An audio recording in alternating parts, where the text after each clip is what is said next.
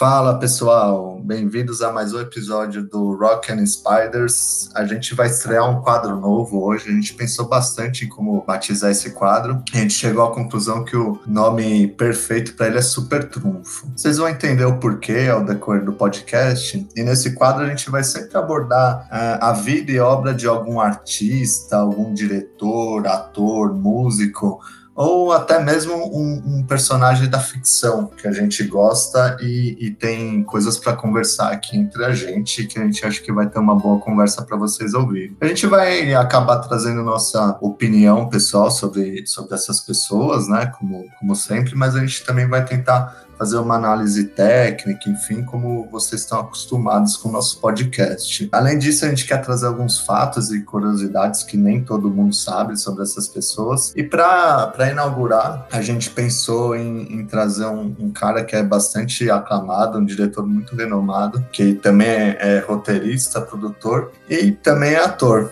atua em alguns filmes dele mesmo, que é o Quentin Tarantino. Dito isso, novamente, apertem os cintos aí podcasts e, e três, três avisos para vocês pro podcast de hoje, tá? Não é dia de tomar café, não é dia de fazer três com a mão e executar neles a grande vingança e os castigará na minha ira. Então, quando eu me vingar deles, saberei que eu sou o Senhor. E eu sou o Senhor como? Caralho, que início, bicho, que início. Nossa senhora.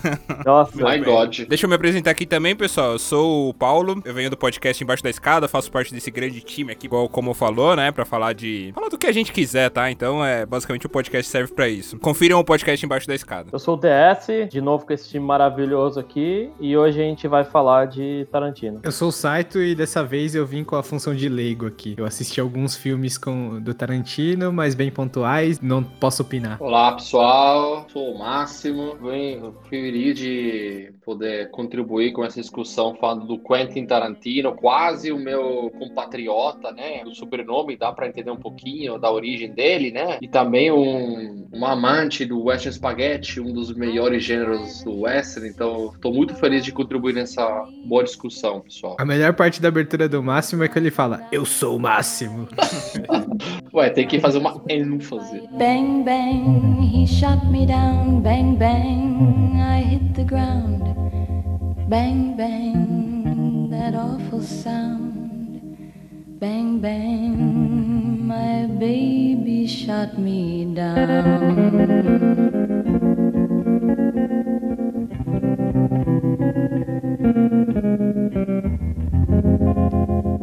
Antes da gente continuar a discussão, o Tarantino, ele teve, ele fez um, um, disclaimer, né, no começo da carreira dele, que ele só faria 10 filmes, né? Que ele acha que, é, avaliando, assim, os outros diretores, a qualidade de vida útil, assim, do, que ele acha que os diretores conseguem produzir bem filmes, é de 10 filmes, né? Que, que, que conseguiria produzir 10 filmes bem. Então essa é a proposta dele de já criar 10 filmes. E aí, só para lembrar, a gente já tá no nono. O próximo já será o filme, o último filme do Tarantino, né? Queria começar essa discussão aqui falando um pouquinho sobre um, um dos dos, uma das grandes características dos filmes do Tarantino que, que fazem muito parte da cultura, né? De, de, da experiência de você assistir um filme do Tarantino. E aí existem duas formas de assistir um filme do Tarantino, né? Existem dois, dois públicos diferentes. Porque a grande característica é que ele coloca muitos homagens a filmes antigos, né? O Tarantino é nada mais do que um grande cinéfilo, que, para quem não sabe um pouco da carreira dele, né? Ele começou, ele trabalhava numa videolocadora e tudo mais. E era um cinéfilo de carteirinha, adorava filmes antigos, igual o Máximo falou, Spaghetti Westerns e todos, é, e vários, diversos filmes, né? E aí ele, ele começou a fazer filme nessa pegada, né? Tipo, como um grande espectador e colocando coisas, elementos, coisas que ele go gostava, né? E aí, isso que é muito interessante do filme dele e que gera muita discussão, que muita gente fala, putz, o cara nada mais faz do que roubar coisas, ideias de outros filmes e colocar nos filmes dele. E outras pessoas defendem o argumento de que não, ele, na verdade, tá trazendo, tá fazendo homenagens aos outros filmes do que nos filmes dele, né? Porque você tem várias análises na internet que vocês podem que a gente pode pegar, que mostram, né, diversas cenas que são shot by, by shot, assim, né, quadro, quadro por quadro, idêntico a filmes antigos. E aí, isso que eu, é uma coisa que eu queria trazer à, à tona, né, que eu, na verdade, eu não consumo os filmes do Tarantino assim, tá? Porque todos os filmes que ele referencia e ele faz esses homagens, eu não conheço. Então são filmes que já são bem fora da minha época, são filmes que eu, bem desconhecidos do público geral, assim. Então eu consumo filme do os filmes do Tarantino, apesar disso. Então, é, eu, eu consumo os filmes do Tarantino realmente pelos filmes filmes pela, pela obra que ele tá colocando, né? Pela, pela peça que ele tá construindo ali e tudo mais. E a, a maioria das. Assim, acho que todas as referências dos, nos filmes, a outros filmes que ele coloca nos filmes dele, eu não conheço, eu desconheço. Eu realmente gosto do Tarantino por causa da construção dele dos filmes. Aí queria saber de vocês, vocês, como que vocês consomem os filmes do Tarantino? Cara, Tarantino é um dos únicos diretores, assim, que eu, quando falam vai sair um filme do Tarantino, eu fico animado, assim, sabe? Tipo, eu realmente crio uma expectativa muito grande sobre os filmes dele. O que geralmente eu faço isso com atores, né? Eu tenho atores que eu falo, putz, vai ser um filme do fulano e tal. Gosto, tipo, tem, tem determinados diretores que eu até acho legal, putz, vai ser um filme novo do, do Nolan, do Scorsese, caras renomados, assim, mas o Tarantino é um cara que eu já me planejo, eu penso, cara, quando que vai sair esse filme? Será que vai impactar outro, outra estreia e tal? É um cara que eu gosto muito e eu acho que, como você falou mesmo, eu assisto os filmes dele pelo que ele criou mesmo. Eu já vi algumas referências também de uma ou outra obra do passado, mas por não ter vivido tanto a época das referências dele, acho que muito eu consigo viver muito os filmes dele e, e trazer para esse dia a dia, né? É, então eu gosto muito como ele, ele tem vários temas diferentes nos filmes dele, né? Então a gente vai falar um pouco de cada um, mas a gente tem desde a parte de cultura japonesa, a gente tem a parte de western, a gente tem a parte de pegada de guerra, Segunda Guerra, que, que muito filme traz. Enfim, tem, tem uma série de coisas que a gente pode citar aqui e ficar o dia inteiro falando de, dos filmes dele como ele faz, mas a gente não vai fazer um dia inteiro, não. A gente vai fazer só esse episódio aqui e, e é nóis. Esse argumento da originalidade, ele, eu acho que ele é meio fraco, assim, porque se você for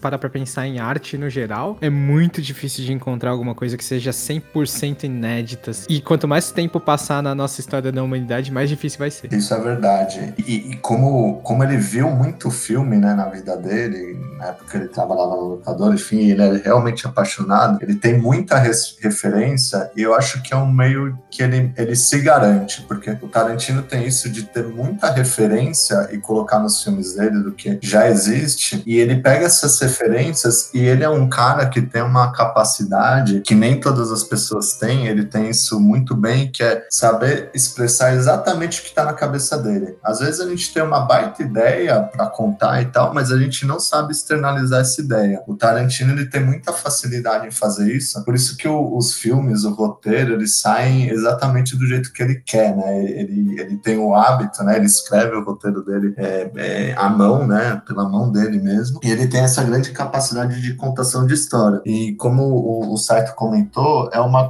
ele bebe de várias fontes, né? E por isso que nunca ninguém questionou a originalidade dele, né? A gente não, a, a gente deve conhecer, sei lá, 20% das referências que ele, que ele põe nos filmes dele, porque a grande maioria deve estar dentro da cabeça dele, como, como o Paulo comentou também. Cara, processar todas essas referências e fazer algo que conte uma história que faça sentido é uma baita habilidade, né? E uma coisa também, é, fora, assim, os diálogos que ele escreve, que, eles, que são incríveis, né, e tudo mais, mas eu achei interessante uma coisa que o DS comentou, que é verdade, né? Ele consegue visitar diversos gêneros com uma maestria incrível, né, cara? Que são poucos diretores que conseguem fazer isso. Você pega, por exemplo, o Tim Burton, ele tem praticamente um gênero próprio, né? É, você pega dire, é, diretores do, de terror, de, é, o, o, o cara lá que faz o Transformer, nem, nem lembro o nome dele, que, que faz filmes de ação. Cara, todos os filmes dele é explosão, tiro, porrada e bomba, né? Então tem alguns diretores que eles ficam presos a umas caixinhas, assim. E o Tarantino, ele consegue visitar diversas caixinhas diferentes com maestria, né? Acho que isso é muito bacana dele e mostra a competência que o cara tem também. Só para complementar, né? O diretor do Transformers é Michael Bay, concordo. Tem diretores que eles são muito mais especializados. Você pega também Scorsese, ele só. Não digo que só faz isso, né? Mas ele, ele tem mais um viés de histórias mais voltadas, por exemplo, à violência ligada à máfia italiana dos Estados Unidos. Não é só isso, mas ele é mais famoso por histórias com esse tipo de, de roteiro, né? Mas realmente, eu não sei te falar se ele é o melhor diretor de Hollywood. É com certeza um dos melhores que eu, que eu conheço também. Sem tirar o mérito dos especialistas também, porque Tim Burton, cara, diretor que eu adoro também. Michael Bay é mais ou menos, né? Ele é meio comercial ali, mas. Exatamente, mas o cara é um super mega roteirista que pega de outras fontes que ele adapta. Meu, isso não tira de, das histórias que tá desse tipo, desse jeito. Gente, o, é um dos poucos diretores que eu fico o tempo todo ligado sem ter uma pausa, sabe? Você não tem uma pausa. Você fica lá do começo ao final, quer ver mais. Você não, você não, é impossível dormir no cinema com um filme dele. Eu acho que ele tem uma habilidade da gente se sentir muito. A gente cria uma empatia, né, pelos diálogos que ele, que ele cria, e ele tem uma habilidade de recriar, colocar como recriar mesmo, histórias que podiam acontecer. Acho que por isso que a gente identifica muito, se- nos iden- identificamos muito com os filmes dele, né? Deixa eu fazer uma pergunta antes da gente começar a falar do. A gente, vai discutir os filmes do Tarantino na ordem cronológica, né? Só antes de, de a gente começar a discutir isso, queria perguntar pra vocês qual foi o primeiro filme do Tarantino que vocês viram. O primeiro filme que eu assisti dele foi o Kill Bill Volume 1. Foi o meu primeiro também. O meu primeiro foi o Kill Bill Volume 2. Cara, o meu primeiro foi o Django Livre, porque eu fui ver muito depois. E aí eu fui voltando um pouco. Eu assisti Kill Bill e eu acho que eu assisti o Bastardos Inglórios. Aí fechou todo, toda a minha história com Tarantino. Bom, pra mim, um pouco diferente. Eu assisti Pulp Fiction e já acho entre os anos 90 e 2000. Ah, bom, também minha idade é um pouquinho mais avançada do que a pessoa que tá aqui, mas foi Pulp Fiction. E incrível que pareça, o último filme que eu vi dele foi Reserv- Reservoir Dogs, ou seja, o Carne de Aluguel. Well,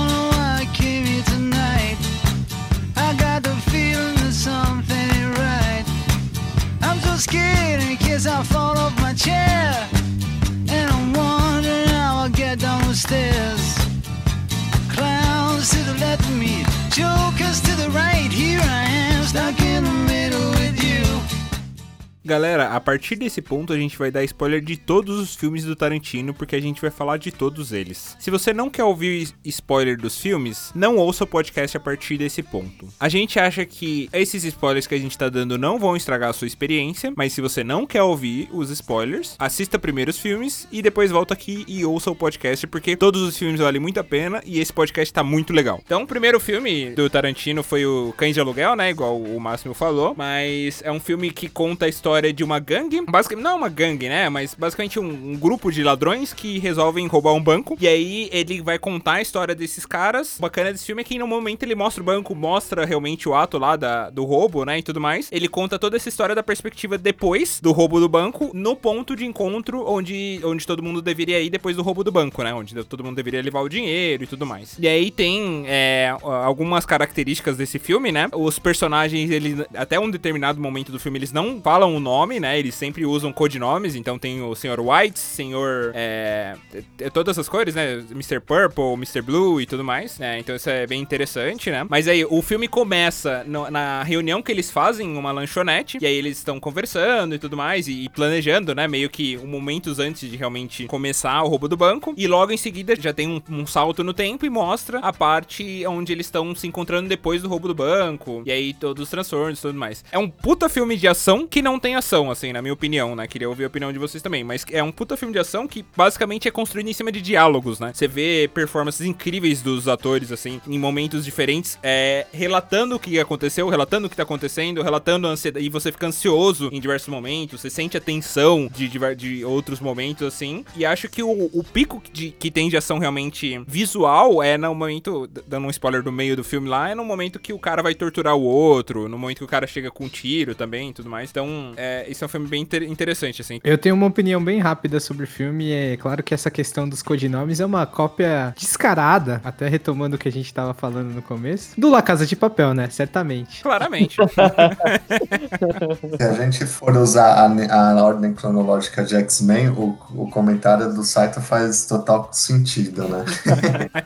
Devia ter um futuro esquecido, né, cara? Falando sobre Cães de Aluguel, é, eu, acho, eu concordo muito com o que o Paulo disse, de ser um filme de ação sem ação, basicamente. Ele é totalmente baseado em diálogo. Tem uma cena de ação mais forte, Paulão, que além da tortura, que é quando ele remonta. Aí eu vou dar spoiler, tá, gente? Pô, o filme é de 92, acho que não tem problema nenhum. É, ele remonta a cena que. A primeira cena, né? Que ele conta como o, até então a gente não sabia quem era, o policial foi baleado, né? Que a gente até leva um choque de como acontece. E o próprio Tarantino participa dessa cena, né? Vale lembrar que o Tarantino ele atua nesse filme, ele ainda tava com a ideia de, de fazer algumas pontas no- no- nos filmes dele, como ele fez em outros. E, e eu acho bem legal, primeiro, a, a trilha sonora. Acho que é sempre um destaque, né? No filme dos Tarantinos, a trilha sonora. É, nesse não deixa de ser um destaque. E também ele quebra um pouco do mistério, porque é, já, já é logo uma hipótese de ter alguém infiltrada no comecinho do filme, eles já levantam essa hipótese e, e não tem muito mistério, né? Você acaba deduzindo um pouquinho mais pra frente que isso de fato é, é verdade. Pra mim, é, essa cena de maior, maior tensão é essa parte que ele, que ele começa a torturar ali um policial, enfim, eles acabam sendo,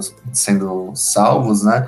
E tem aquela cena clássica, né? E mostra desde então o, a grande habilidade de fotografia do Tarantino com os takes, né? Que é aquela, aquele enquadramento em que ele tem três pessoas apontando uma arma para outra, ele consegue enquadrar muito bem. E a gente vai ver que ele usa essa habilidade de enquadramento em outros filmes para passar essa sensação de angústia, de tensão pra gente. Acho que, que é isso. Cara, acho que esse filme foi um filme que, que assim, é, eu vi os primeiros filmes de alguns diretores, né? Acho que em nível de qualidade para um primeiro filme e um cara, assim, de certa forma sem experiência, né? Ele foi um cara que trabalhou em locadora de filmes, assim, ele ficou muito tempo assistindo filmes, ele vivia assistindo filmes e ele fez artes cênicas, né, na faculdade, mas tem, tem caras que já começaram com às vezes um pouco mais de, de background, fazendo parte de produções, parte de roteiros de outros filmes e o Tarantino foi um cara que teve o primeiro roteiro dele com Cães de Aluguel, né? Então foi o primeiro roteiro e ele tipo, ele tinha começado a juntar uma grana com, com um colega de trabalho dele da locadora para poder fazer o filme. Só que aí esse filme, o roteiro dele caiu nas mãos do Harvey Keitel, que é o Mr. White do filme. O cara gostou muito do roteiro e falou: "Não, vamos vamos bancar esse filme". Ele mesmo bancou o filme e foi lançado. Então assim, é, é curioso como começou, né? Era para ser um negócio de extremo baixo custo. Provavelmente a qualidade do filme já, já seria boa, né? Mas seria uma,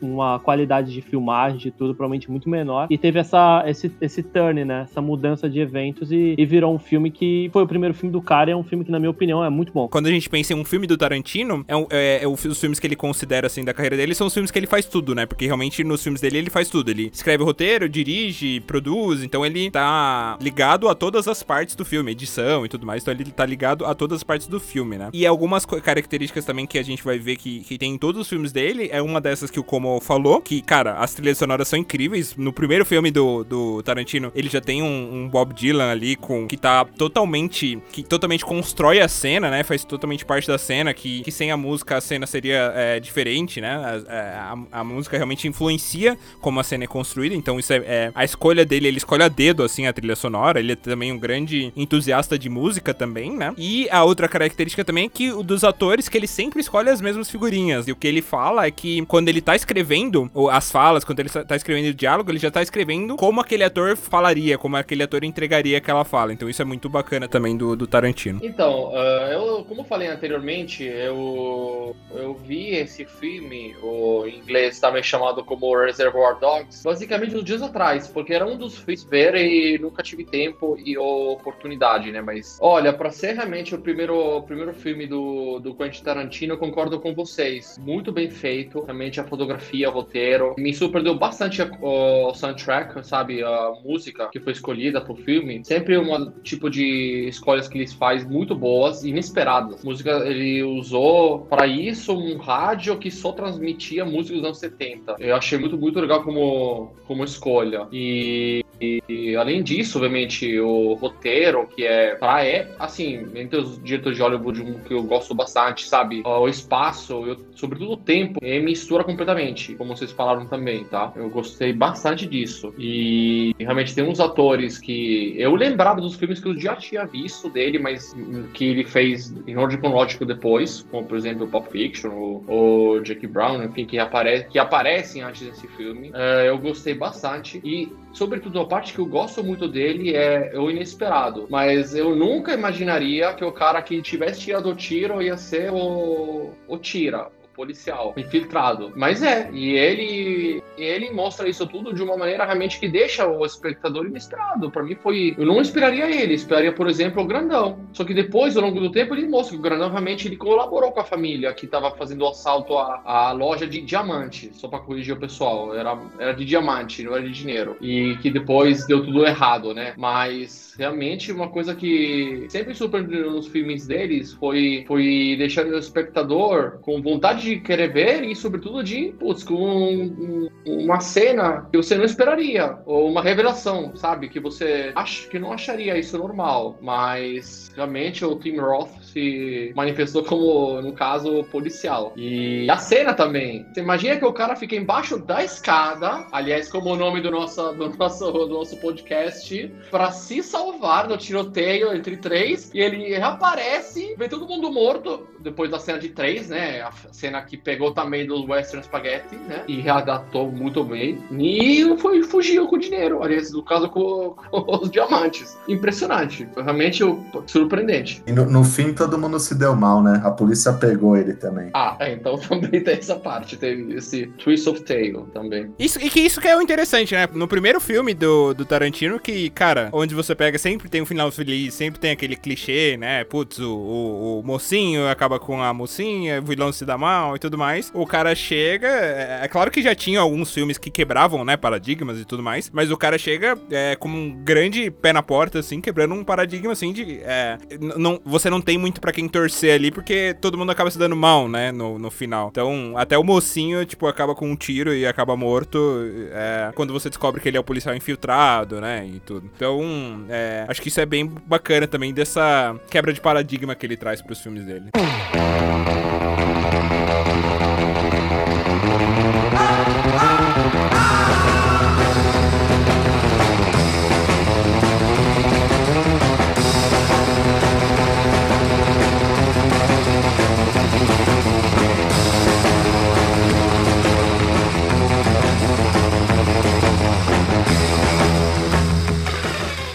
Seguindo aqui então pro. Depois de, de, de Cães de Aluguel, né? O próximo filme Tarantino, que é o Pulp Fiction, um filme icônico da cultura pop, né? Dos anos 90, assim. É um, um, um filme realmente que marcou a década e marcou gerações, acho que a, a geração que tem a nossa idade, assim, que viveu nos anos 90, é muito marcada por esse filme. Então, é, seguindo aqui pro. é, continuando no segundo filme do Tarantino, que é Pulp Fiction, cara, filme icônico. Realmente é, é, é uma proposta bem diferente do, do Reservoir Dogs, que é um filme de crime, né? Um filme de, de espiões, né? Infiltrados e tudo mais. Esse já é um filme realmente mais que mostra realmente a cultura pop, mostra as músicas da época, a, o estilo de cabelo da época e as danças, né? A Uma Thurman é, com aquela dança também totalmente diferente, né? E bem peculiar da época. Acho que é, é um filme bem icônico, muitos memes bacanas, né? Que, que eu curto. E assim, os diálogos que são bem marcantes mesmo, né? Então você pega o Samuel Jackson na, logo na, no primeiro take, né, do filme, quando eles vão cobrar os moleques lá, os traficantes de droga, né? E tudo. Cara, ele tá fazendo aquela realmente opressão, né? E realmente aquela cobrança, o, o cara é gangster e tudo. Só que aí no meio do diálogo o cara começa a questionar o moleque sobre o hambúrguer, né? Sobre o Kahuna. E inclusive é um, easter egg, um grande easter egg aí do Tarantino que, que ele traz pra diversos outros filmes, né? Que é o Kahuna Burger, né? É, e aí ele fala do, do hambúrguer e tudo. E aí ele, ah, mas é. É, um bom hambúrguer, né? E tudo mais. Então ele, ele, ele, ele sai totalmente do tópico e, e mesmo assim continua sendo um cara opressor, né? O, o, o cara que realmente tá ali pra. O gangster que tá ali cobrando o dinheiro das drogas, né? E, e o grande, e assim, e como ele vai aumentando o tom, né? E como ele, com, quando ele começa realmente a, a, a citar o trecho da Bíblia, né? E aí que ele vai aumentando o tom de voz e no final acaba realmente com aquele tiroteio, né? Os caras matando ele e tudo mais. E que isso a gente vê revisitado no final do filme. Então você tem também essa rima cine- cinematográfica, né? Que você vê no começo do filme e depois você vai ver isso de novo no final do filme, só que de uma outra perspectiva. Então, cara, um filme totalmente icônico, surpreendente. Você pega também uma, é, uma cena muito impactante, que é depois que a Uma Thurman sofre uma overdose de droga. Quando que você veio a pensar e veio isso num filme dos anos 90, né? Então ela sofre uma overdose de droga, então tem que ser injetado insulina no peito dela. A menina sai toda arrebentada e tal. Então é um filme muito chocante, assim, né? E, e realmente o, o Tarantino continua quebrando paradigmas e tudo mais. Então,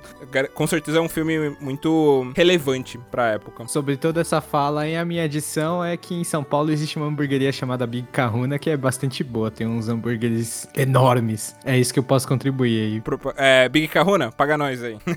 É verdade, existe uma hamburgueria com esse nome aí que eu não vou citar porque não tá pagando a gente. Cara, é, Pulp Fiction eu acho que é um é o que o Paulo falou, acho que é um, um filme icônico. É, eu acho que o Tarantino ele acertou muito em trazer é, é, o estilo não linear para contar essa história. Eu acho que é uma chave de sucesso do filme. Se a gente encaixasse a história do filme na linearidade correta, né, na linha do tempo correta, talvez não não seria tão legal de assistir. Então essa quebra da linha do tempo é bem importante. Eu acho que nesse filme filme, mais que nos Cães de Aluguéis, é, de Cães de Aluguel, ele traz os diálogos do dia a dia muito forte. Então, porque nem o Paulo falou, por mais que são dois gangsters ali, né, o John Travolta e o Samuel Jackson, que é o, o Vincent e o Jones, eles, eles têm uns diálogos tão, tão corriqueiros de dia a dia que a gente acaba tendo uma empatia entre os dois, assim, chega até a ser, ser engraçado. É, é, ele, ele traz uma sensação, eu assisti Pulp Fiction e não saberia enquadrar, pô, esse filme é do quê, né? Ele é de ação, ele é de comédia, ele é de drama, eu não consigo en- en- enquadrar, mas é um filme muito divertido de assistir. E, e aí eu queria comentar um pouco do personagem do John Travolta, que é o Vincent. Eu acho ele, ele muito engraçado, né? Primeiro, ele começa o filme com o diálogo, e aí de novo, né? Um ator que já fez filme com ele, né? Do lado do Cândido de Aluguel. Mas a primeira cena que eles aparecem, o John Travolta e o Samuel Jackson, é um diálogo que ele tá contando de uma viagem que ele fez pra Holanda e como ó, os holandeses têm o sistema penal da Holanda. E depois ele fala sobre o quarteirão na França, como que chama o quarteirão na França. E, e isso o Tarantino trouxe dele porque ele tinha acabado de fazer uma viagem pra Europa e tal. E eram coisas que as pessoas perguntavam pro próprio Tarantino. E ele coloca isso no filme. O que é muito genial que você, você tá lá e, e é uma conversa que você acaba ouvindo e faz muito sentido. Isso acontece o tempo inteiro. É, o personagem do Bruce Willis também, né? Tem uma história que aí cada um de nós deve ter também. Ele tem aquele apego emotivo pelo relógio, né? O relógio não tem valor financeiro nenhum, mas ele põe a vida dele em risco por conta de um relógio é, que, que ele poderia ser morto. E, e aí é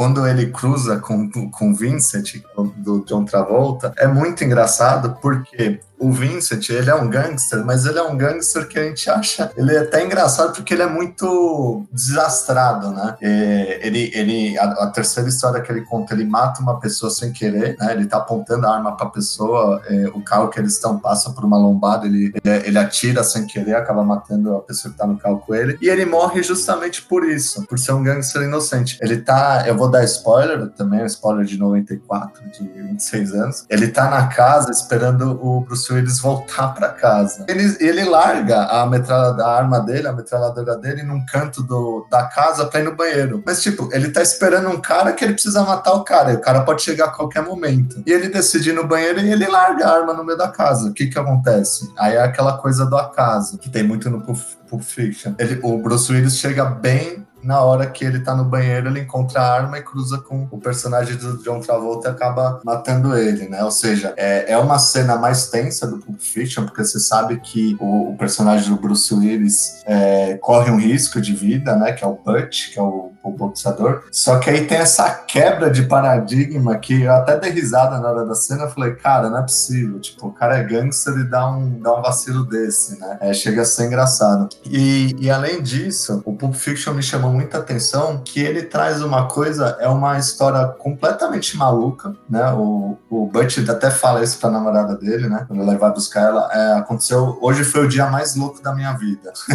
é isso que ele fala pra ela. E é uma história completamente maluca, mas ela é uma história que pode acontecer dentro da realidade dessas pessoas, né? Então acho que vale muito a pena ver o filme. É, em termos de direção, ele acertou muito nos diálogos, ele prende muito com isso, ele prende muito com cenas como o Paulo falou, né? Essa cena do, da dança do John Travolta com Uma Turma, é, com ela tendo a overdose, né? Também é uma cena histórica. É, a trilha sonora também é fantástica, né? A, a música que toca no comecinho já te, anime, te anima para assistir o filme. E, e o jeito que termina, né? Com o personagem do, do Samuel Jackson tendo uma. Ele acredita muito em Deus, né? Quando ele cita o, o versículo da Bíblia, porque ele vai executar uma pessoa, mas acaba tendo acontecimento lá que ele acredita muito em Deus, é uma prova para ele que Deus existe, né? Um milagre que acontece, ele acaba mudando. Então ele une muitos elementos e consegue fazer um excelente filme. Por isso que eu recomendo demais o, o Pulp Fiction. Acho que isso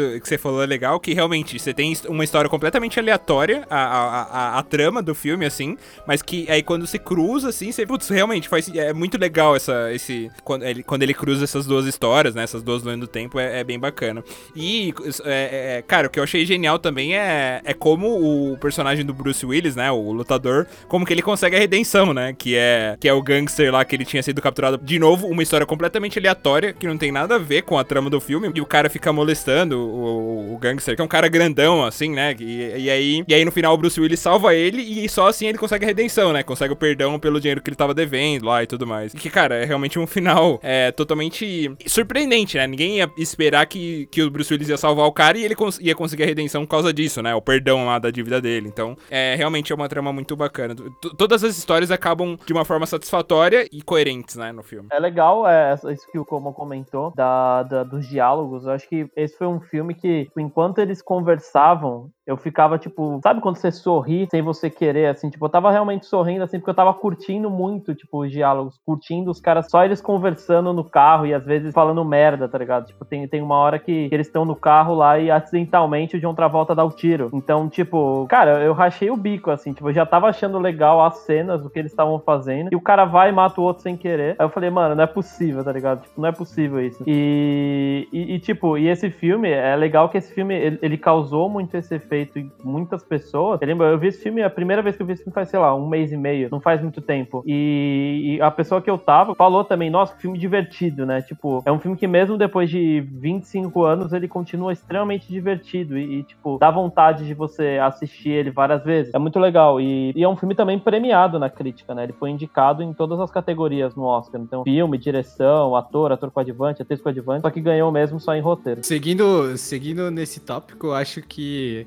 Assim, eu não vi a cena, não vi o filme, uh, mas a quebra do. O inesperado eu acho que é o que gera a, o humor dessa cena, né? Porque, no geral, o humor é um pouco disso, né? Quebrar o, a expectativa de todo mundo pra um, um, caminho que é inesperado, mesmo que seja a morte de um cara nessa cena, né? Então é daí que vem a questão do humor mesmo. Bom, pessoal, deixa eu dar meu two cents uh, do story. Eu iria falar o ketchup, mas infelizmente foi já falado antes de mim. Realmente é uma, uma cena incrível para mim, uma das melhores do filme. Vocês já falaram bastante coisa, um dos melhores, melhores cenas do filme em si, tá? Antes de, falar a cena preferida que eu tenho nesse filme, eu falaria a segunda, a segunda, que é a cena de cena de dança que tem entre John Travolta e uma Truman, que tem naquele swing que fazem quando fazem aquela cena é, na hamburgueria onde tem competição de, de dança de swing. A música é uma a escolha da música uh, do cenário, meu, sensacional. Uma das combinações perfeitas, icônicas, que realmente eu não consigo botar outros filmes. Difícil de achar uma combinação como foi feita neste caso, né? Parênteses, esse filme salvou a carreira do John Travolta, né? Porque ele vinha de alguns filmes que não deram certo, ele era um ator muito famoso nos anos 70, quando fez aquele filme de no Saturday Night Fever, fez alguns filmes depois, como Grease, e fez alguns que não deram sucesso nos anos 80, então tava indo um pouquinho ladeira abaixo a carreira dele. E esse filme salvou realmente a carreira dele, revitalizou completamente. Tanto é que depois ele fez alguns filmes muito famosos depois do, do Pulp Fiction, né? Fechando essa parêntese, eu queria só apontar uma personagem, um personagem, uma série de cenas que eu achei sensacionais. Que foram depois da cena do ketchup, ou seja, do disparo que aconteceu no carro, né? Que foi. Que é basicamente quando eles correm em socorro de uma pessoa que ajuda o pessoal a não ficar preso por policiais porque eles estão andando com um cadáver na, no carro, que é o personagem do Harvey Keitel. Meu, essa cena cenas que tem com ele, o cara que chega em três minutos, uma rodovia americana, um vestido de preto, pra limpar o carro, na casa do Tarantino, aliás, tá? Que tava preocupado que a mulher acordava e ficava com. ia encher o saco dele. Os caras tomando banho, tomando ducha lá no meio da, do quintal dele, esse vestido que nem Jackass, não lembro em português como falava, né? Mas tipo, jerks, sei lá, não sei. Mas tipo assim, como babacas, na verdade, acho que é a minha palavra. Depois os caras fogem. Esse cara acho que chama o Solver, né? Uh, não lembro exatamente qual que é. Meu, pra mim é uma das cenas mitológicas, realmente. O cara é um personagem sensacional. Aquilo mesmo que era do Cara de Aluguel, que é o Harvey Keitel. Incrível. Foram uma das cenas que eu mais lembro desse filme. Que você não espera. O cara em dois minutos chega lá, resolve tudo. Os caras têm que obedecer porque são os cães do narcotraficante aí, do boss da máfia. E o cara resolve tudo, sabe? Obviamente com o diretor fazendo o cameo. Sensacionais. Eu não vou nem caso demais porque vocês já falaram, mas essa foi para mim uma das mais marcantes. Só fazendo um adendo, depois do, do Pulp Fiction, o, o, o Tarantino fez alguns filmes, né? Fez, fez parte de alguns filmes, que o Grande Hotel, Um Drink no Inferno, que também são filmes bem relevantes, assim, que tem bastante a cara dele, mas ele não, não são considerados filmes do Tarantino porque ele não estava envolvido em todo o processo, né? O Grande Hotel, ele só, ele só escreveu um quarto do filme, né? E atuou também. E o Um Drink no Inferno, ele, na verdade, só participou também do, do processo criativo, mas não fez parte do filme como um todo. Não é um filme do Tarantino. Então, por isso que a gente não vai comentar deles aqui. Legal, bom, pra quem já assistiu Jack Brown, é, Jack Brown é um filme que ele acaba sendo bem diferente em alguns aspectos do, dos temas do, do Tarantino, mas muito parecido em outros. Então acho que uma das partes que é muito similar é essa parte do, do suspense. Então existe toda uma, uma expectativa se o plano da Jack Brown, que é a protagonista, vai dar certo, não vai dar certo, se as pessoas vão descobrir, se as coisas vão dar errado, né? Então um espírito que a gente acaba vendo muito em outros filmes. Eu acho que no geral crítica não gosta tanto dele, né? Legal desse. Então, complementando, acho que também uma coisa muito legal do Jack Brown é realmente essa quebra de paradigma que o, que o Tarantino continua trazendo, né? Em todos os filmes dele a gente viu que ele teve, teve uma quebra de alguma forma. E no Jack Brown também, porque você vê é, nos anos 90, começo dos anos 2000, você tinha muito um padrão de beleza, né? Você tinha lá o Brad Pitt, o DiCaprio. Então você tem um padrão de beleza bem estabelecido ali, né? De idade, de como a pessoa tem que. O, o, o ator principal tem que se parecer e tudo mais. E ele, ele quebra totalmente isso, trazendo uma, uma mulher de meia idade negra, né? Trazendo também o Robert Foster, né? Que, cara, também foge totalmente dos padrões de beleza da época. E é o ator, é o ator que, que faz o, o par romântico dela, né? Se traz o Michael Keaton, traz Samuel Jackson, Robert De Niro. Então, atores que, que fogem muito, assim, desse padrão de beleza, padrão desse, dos padrões da época. E, e que ele consegue explorar isso de uma forma muito extraordinária, como ele sempre faz com os filmes dele, né? É, e com a história cativante, e você se envolve com todos os personagens. Eu acho que isso é muito, muito bacana,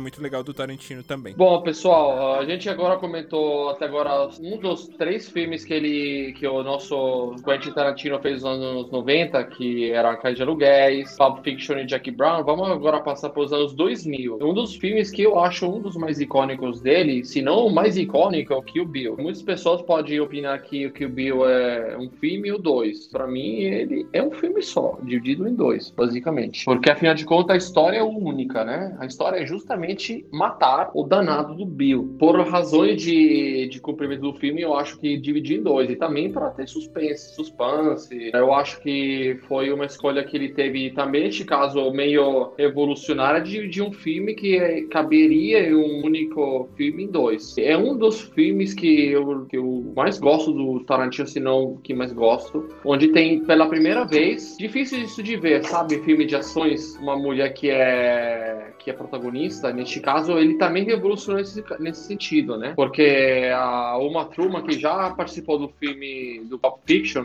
ela também participou desse filme como a protagonista, ou seja, como a, como a protagonista vestida de amarelo, né? A, essas famosas cenas onde ela matava todas as componentes da gangue do Bill. Eu acho que é um dos filmes onde tem muitas, muitas cenas icônicas. Eu acho que não é momento agora de falar, acho que eu quero deixar para vocês, pra gente discutir juntos. Uma das cenas mais marcantes para mim foi basicamente quando a Uma Truman vai na Ásia para ser treinada pelo mestre. O Quentin Tarantino mostrou a história em flashback, como ele costuma fazer. Neste caso, é um dos poucos casos que ele tem esse tipo de escolha, ou seja, ele faz história linear, porém com flashback no passado. Por exemplo, a história dela quando ela casou na igreja, no deserto. Por exemplo, quando ela foi neste mestre na Ásia. Não se lembra agora, pessoal, se é China, Japão, Tailândia, mas enfim, Ásia.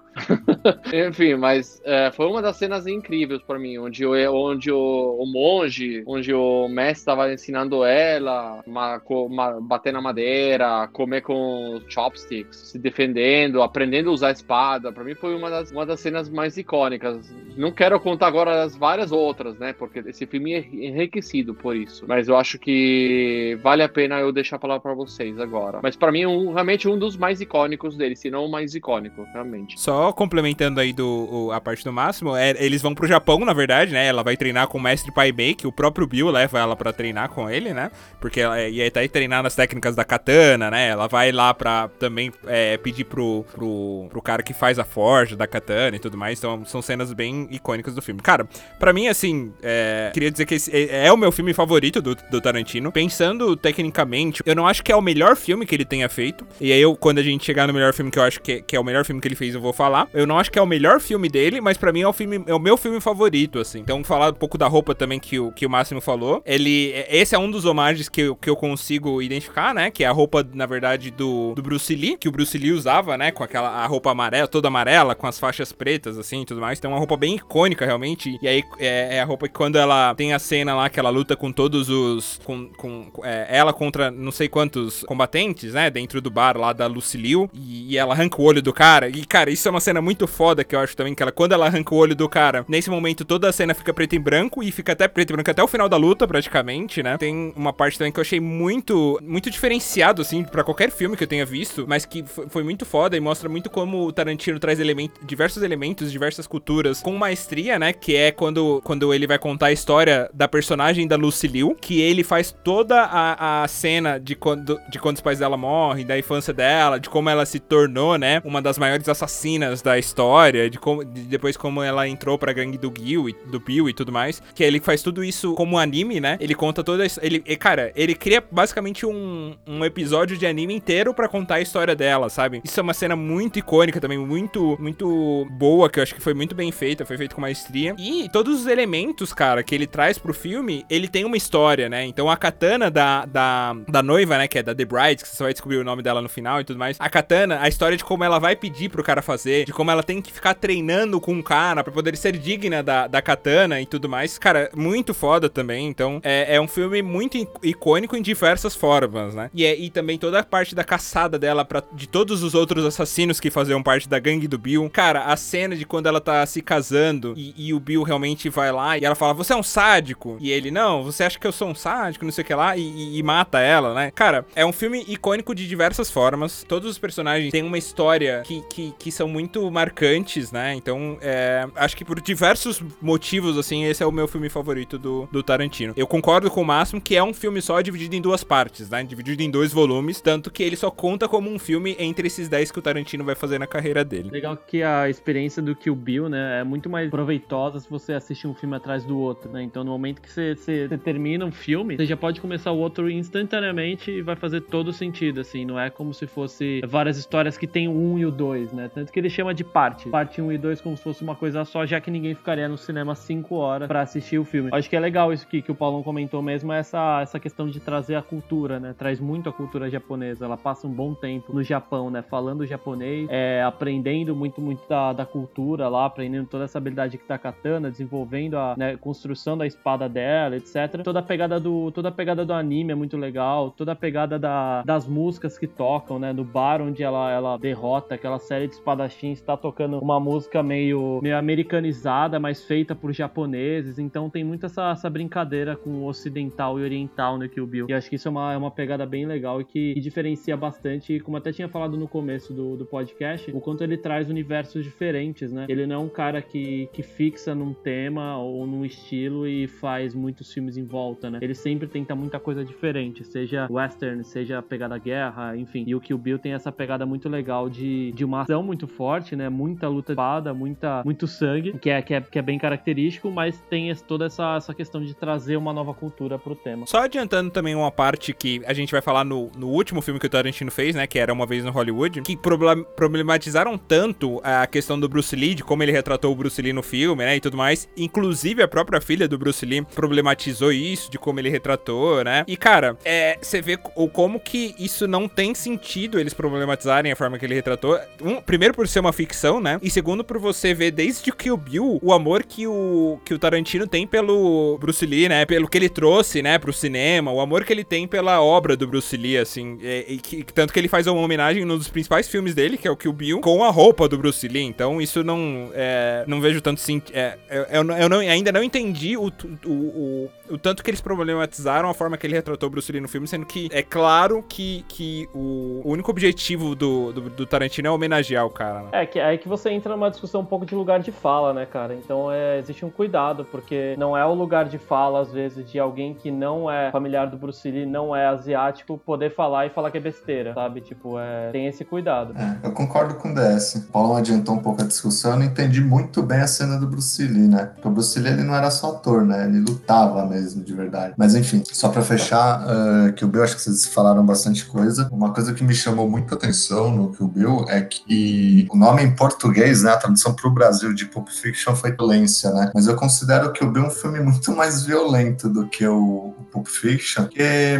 como o DS falou, o Pulp Fiction é um filme que você se diverte, mesmo não sendo um filme engraçado. Ele provoca um, um, um riso em você porque você tá se divertindo. E a violência faz parte do filme. No Kill Bill, eu acho que a violência permeia o, o filme inteiro. Então ele, ele te dá uma sensação bem diferente do que quando você assiste Pulp Fiction. A história da noiva, né, é muito pesada, né? Ela sofre demais. Ela sofre muito para chegar até onde ela quer chegar. E uma coisa que acho que é interessante no Kill Bill é que tem muita protagonista mulher, né? Para um filme de ação, acho que até então não era tão comum isso, né? Você tem a Uma Truman, a Lucy Liu, enfim, você tem várias assassinas assim no filme, né? E, e, é um filme de ação muito bom. Acho que Kill Bill tem muita cena emblemática, como vocês falaram.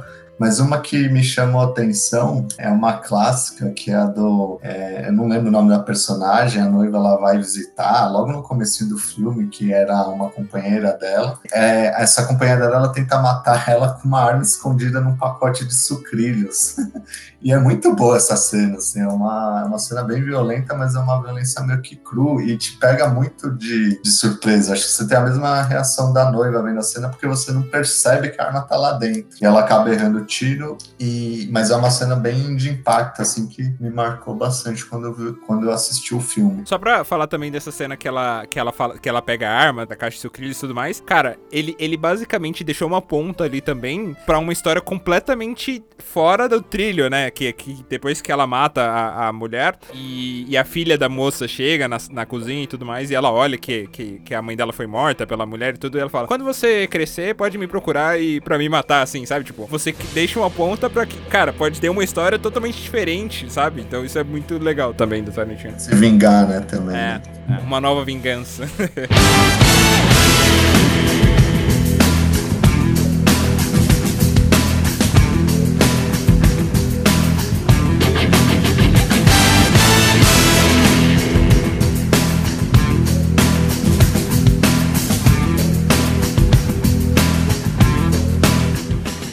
Pessoal, o próximo filme que a gente quer falar, né, na ordem cronológica, é A Prova de Morte. É, acho que segue um pouco da linha que o, que o Desi falou, né, dos filmes do, do Tarantino. Acho que ele distou um pouquinho da, da, do, da expectativa, enfim. Mas é um filme muito interessante. Ele tem todo um, um plano de fundo, uma história a ser contada. É, o DS deu uma estudada, vou deixar ele contar um pouquinho do, do plano de fundo, da exploitation, que o, que o, Tarantino ele ama cinema, né? Como o Paulo falou, ele ama o Bruce Lee, ele ama o Western e ele ama também esse gênero da exploitation. Eu vou falar um pouquinho do, do filme em si. Ele é um filme que tem a violência, né? De novo, como, como morte, e é uma é uma violência diferente, de novo, né? Diferente de Kill Bill e do Pulp Fiction. Ele mostra a história de um, salvo engano, que é o papel do Kurt Russell, que era um antigo dublê, e esse dublê ele tem um carro, que aí é o carro é a prova de morte, né? Então é um carro que o cara capota, o cara bate,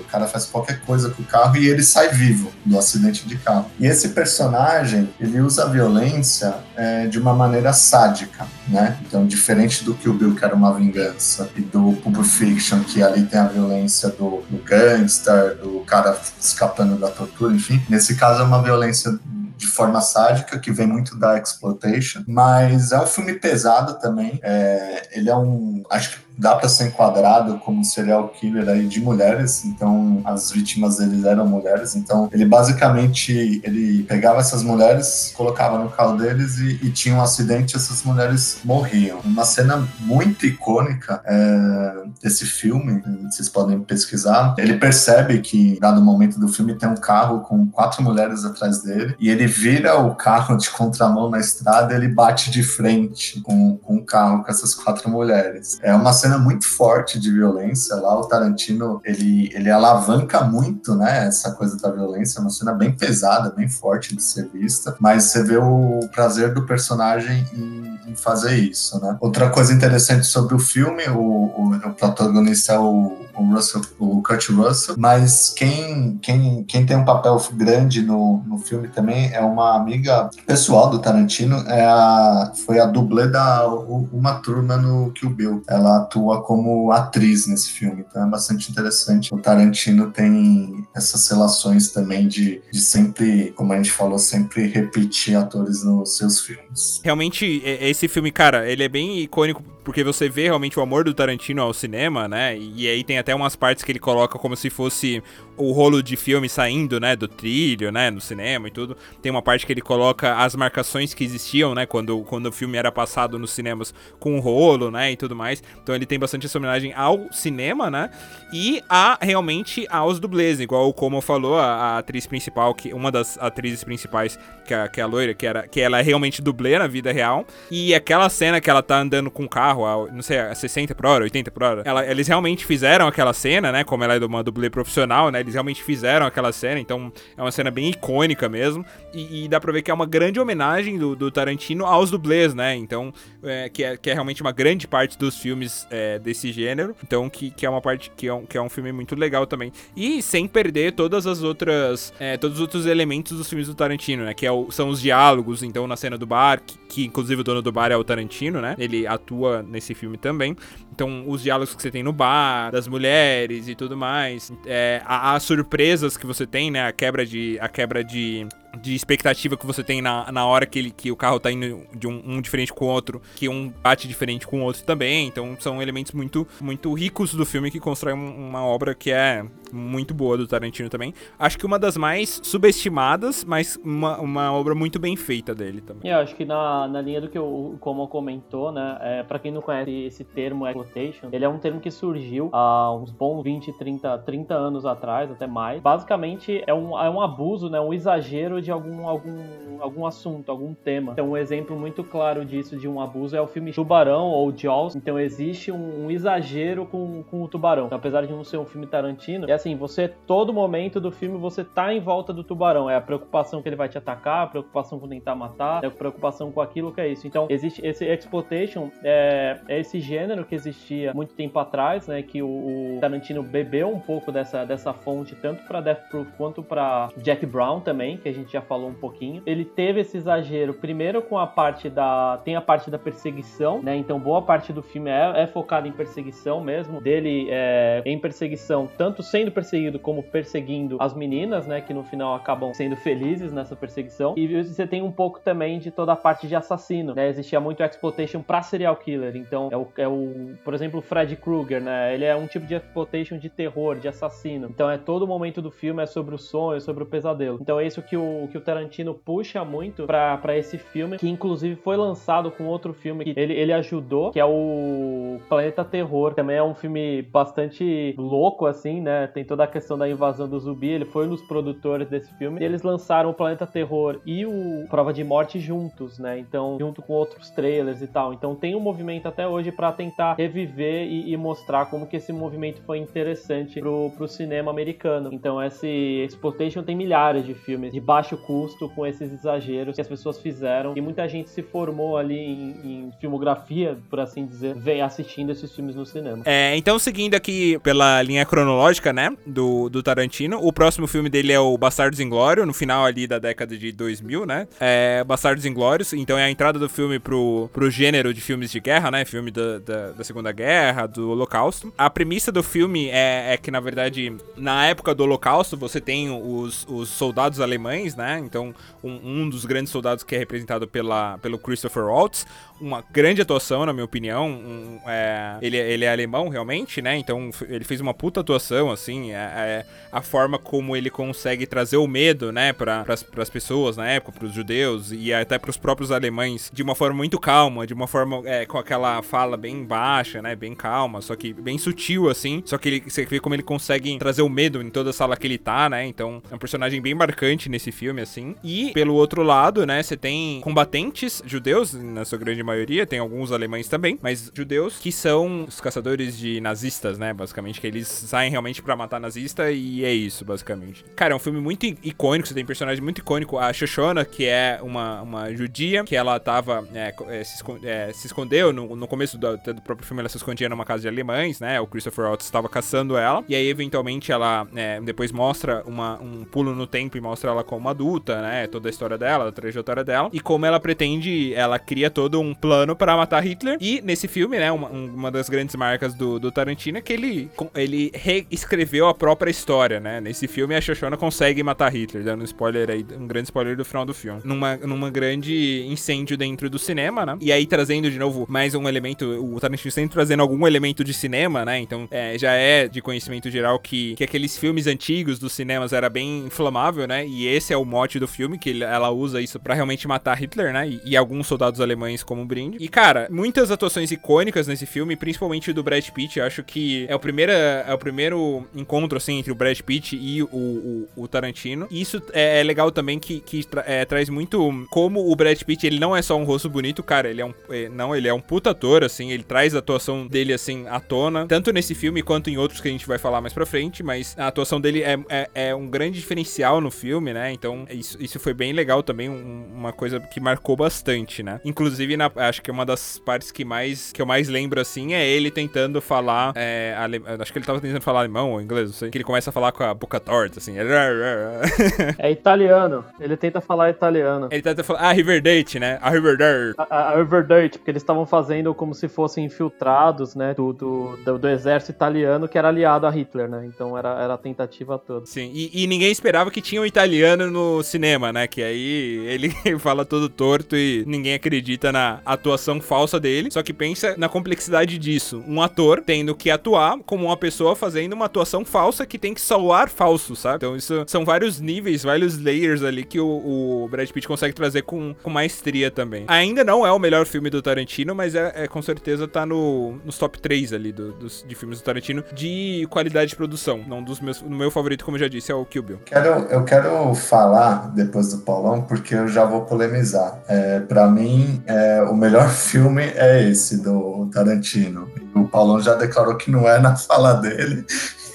Já, já me irritou, Paulão, já me deixou irritado. Você já falou que, você já falou que Kill Bill é o melhor e agora você fala que Bastardos Inglórios não é o melhor. Então, Não, não, o Kill Bill é o favorito. É diferente, é diferente. ah, tá, então beleza. Mas o melhor eu ainda vou falar qual que é. Na minha opinião, né? Minha opinião aqui. tá isso.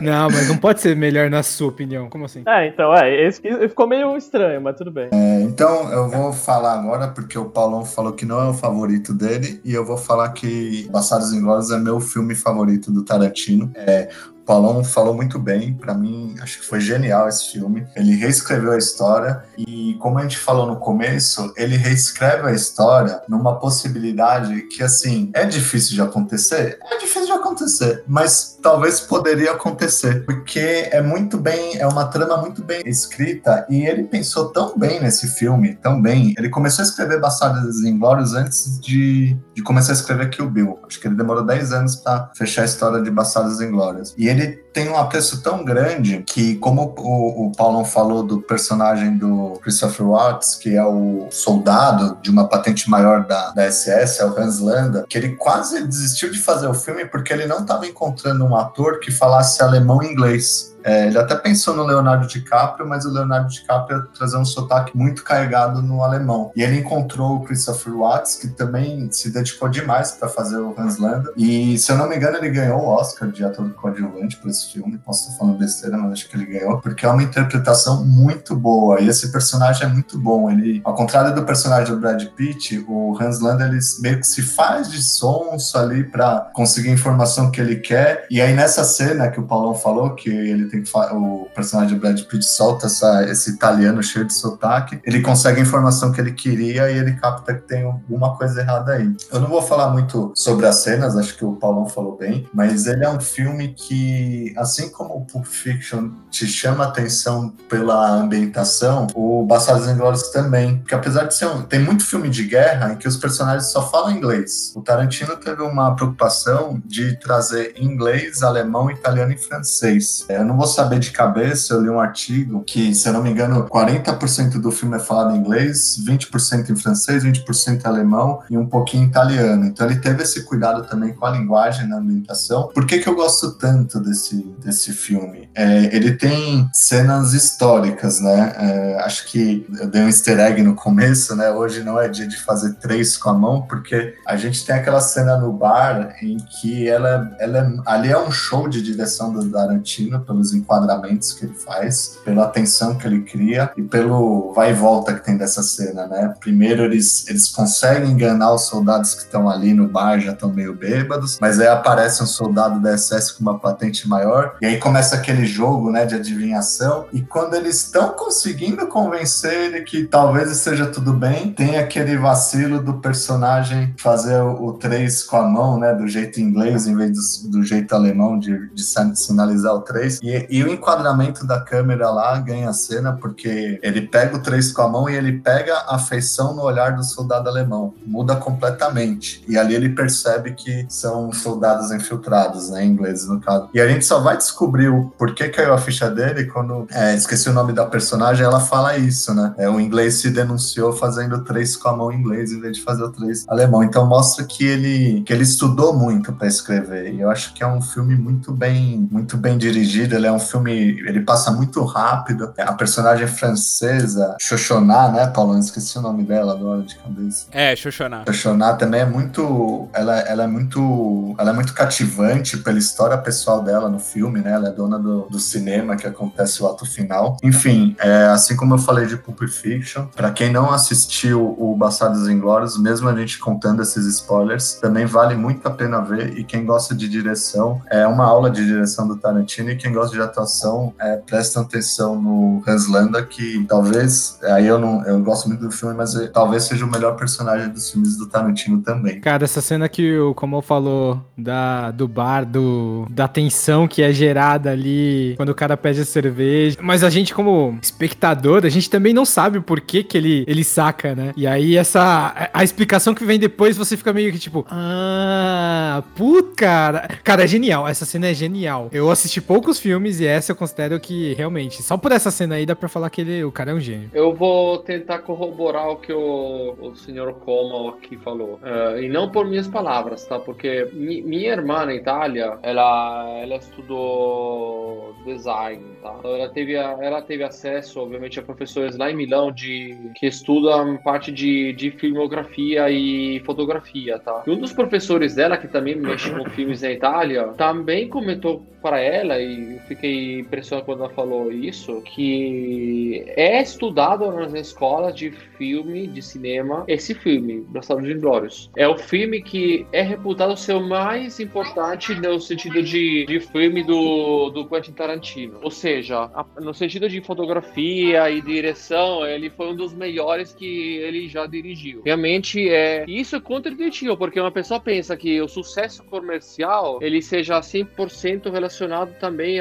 à capacidade de direção dos filmes. Por exemplo, a pessoa pensaria que, caramba, não, porque Pulp Fiction, o melhor filme que ele fez nos anos 90, ou Kill Bill, o icônico, são os melhores. Porque assim, nós temos, normalmente, como nós não somos desse meio, nós não temos as capaci a capacidade dos meios para efetivamente pensar nesse sentido. Mas se você pensar na fotografia, na direção, na curacidade histórica que ele trouxe, o filme, realmente, ele, ele pode ser pensado como um dos melhores filmes do Tarantino mesmo. De novo, coisa mas que faz todo sentido. Eu só, eu só tiraria a curiosidade histórica porque Hitler não morreu daquela forma. Ah, sim, mas sim, sim. Pera, pera, sim, concordo parcialmente. Curiosidade histórica é o sentido. Você pega, obviamente, a ambientação, as linguagens que vocês também falaram, sabe? Essa questão de contra-espionagem, isso tudo verdade. Agora, tem a parte também do artista. Aí tem a parte dele.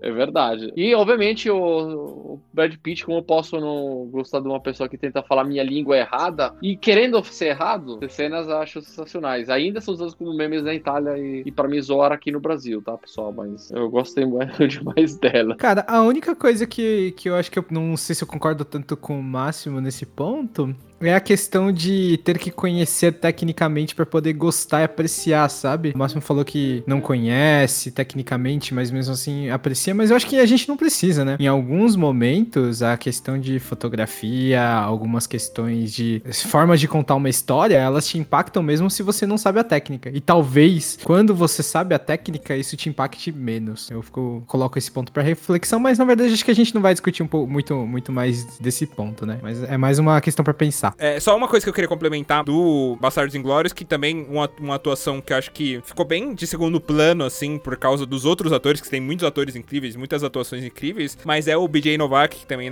tá no filme, né, que é o grande Ryan do, do The Office. Esse é um dos poucos filmes que ele fez, assim, pro cinema, esse e o filme do McDonald's também, que é o The Founder, né, fundador, que é um, um grande ator também, né, e ele, é, e ele faz um, um papel bem bacana nesse filme também. Cara, eu não, não sabia. Vou reassistir pra ver isso aí. Que, que massa. Cara, Bastardos Inglórios é meu filme favorito. Eu acho que até a cena que o pessoal comentou aqui, eu tava lendo que ela é uma cena que tem 25 minutos, né? E na verdade ela poderia ter 40. Foram cortadas algumas partes, mas é incrível que com 25 ou com 40, provavelmente a gente estaria imerso na cena também. E é engraçado que ela é uma cena que você mal conhece os personagens que entram ali, né? Eles se conhecem, são apresentados minutos antes, vão pro bar e aí começa tudo. Então, assim, pra você ver como é a direção, é um trabalho de direção. Ali não tem um trabalho de, de desenvolvimento de personagem, como você vê em outros. Falando de personagem, acho que o personagem favorito e o meu personagem favorito de todos os filmes do Tarantino, empatado com, com o Django, é o Hans Landa. Então é uma atuação memorável do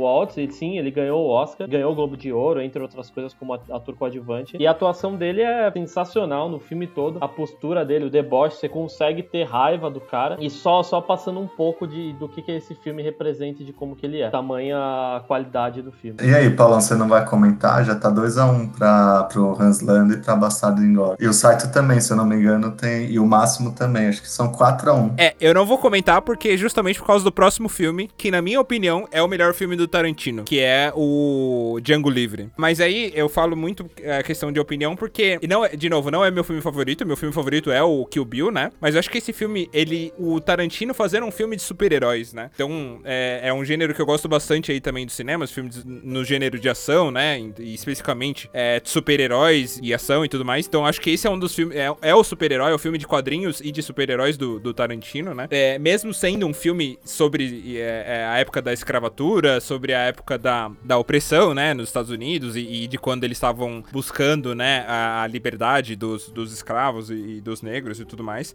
E mostra bastante o quanto o, o é, como ele retrata bastante o racismo, né, da época, que, que era, era, era uma coisa realmente muito, não sei nem se, era racismo, né, mas era uma coisa que fugia da, da humanidade até da- das pessoas, de, de realmente você subjugar uma, uma, uma pessoa por causa da raça dela, né? Então é um filme que retrata bastante isso também. E aí ele traz o grande, é, o grande personagem, que é o grande herói, né, do filme, que é o, o Django Livre, né? E ele traz de novo a atuação do Christopher Waltz depois do, do Bastardos Inglórios. É, acho que realmente foi um- uma das grandes atuações dos- de todos os filmes do Tarantino, assim, que é, a- que é o Landa. Mas ele traz de novo o Christopher Waltz pra fazer a pessoa que vai. O amigo, né? O companheiro ali do, do Django, né? Que é a pessoa que compra o, o, Django como escravo, mas ele liberta o Django e, e ele treina ele, né? É o grande mentor ali, é, é a, a pessoa que faz a. é, na jornada do, do herói, né? A pessoa que faz meio que o padrinho ali dele, né? E tudo mais. O, o cara que treina, o guia, o guia, né? É meio que o guia espiritual ali do, do Django. Então ele faz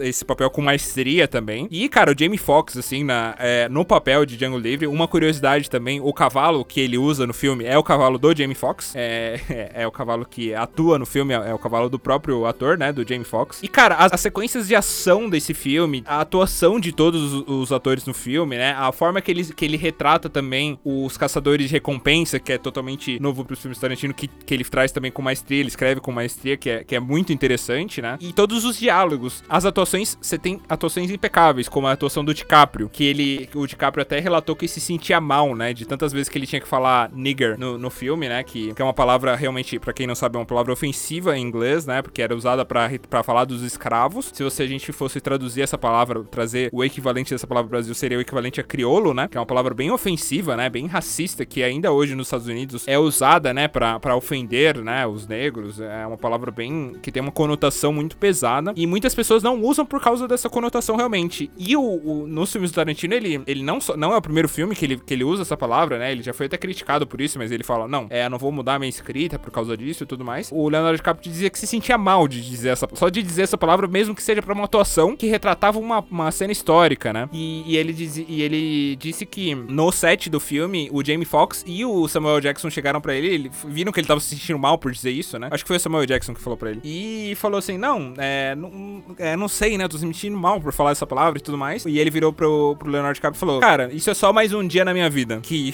que isso é uma coisa que é constante na vida deles, né? De sofrer racismo e tudo mais. E que aquilo não teria tanto impacto porque ele não tava dizendo aquilo realmente para ofender o cara, né? É uma cena, uma atuação que tá retratando uma cena histórica. O Leonardo DiCaprio deu sangue por esse filme, né? Literalmente, tem uma cena que ele tá, para quem não sabe, ele tá buscando a noiva dele, né? Ele vai lá para tentar comprar a noiva dele, que era o Leonardo DiCaprio era dono da, da noiva dele, né? Como escravo. E aí ele vai tentar comprar e recuperar a noiva dele, né? E tudo mais. E o Leonardo DiCaprio tem uma hora que ele bate na mesa, assim, e tudo mais, e a, e a mão dele começa a sangrar. E aí na hora ele cobre a mão com um pano, assim, e eles continuam gravando. E até o Tarantino se surpreendeu com isso, né? E tudo, mas você vê como a frieza, assim, a, a como que o cara tava entregue ao personagem, realmente. Mesmo com a mão sangrando, assim, ele continuou na cena e, e aquilo fez toda a diferença pra cena, porque o foi o take que eles usaram no filme, inclusive. Pra quem vê, a mão do Leonardo DiCaprio tá sangrando, é realmente o sangue dele, né? É, e pra um diretor que adora sangue, isso deve ter sido incrível, né? Imagino. E queria falar um, a última coisa também, a atuação do Samuel Jackson nesse filme, que, cara, é totalmente fora do normal, assim, né? Ele era um escravo também, que era. É, o, Leonardo DiCaprio era dono do Samuel Jackson nesse filme, né? O Samuel Jackson era o escravo, mas ele era meio que o escravo, que ele era um, um mordomo, né? Como se fosse um mordomo. Então ele se sentia como um cara da, da casa grande, né? Da casa do. Ele se sentia como uma pessoa branca também. E ele era racista. Então ele era um escravo que ele era totalmente racista. Ele chamava os outros de, de nigger, né? Ele falava. E, e aí quando o Django ele, ele se viu, né? É, atuando de frente com o Django, né? O Samuel Jackson com o Django, com, com o James Fox. Ele vira pro James Fox e fala: O que, que esse. que, que esse negro, né? O que, que esse crioulo tá fazendo na, na Casa Grande? Aí o, o Leonardo DiCaprio, não, não, não fala assim e tal. Então ele, ele é um cara muito racista pra uma outra pessoa, sabe? Então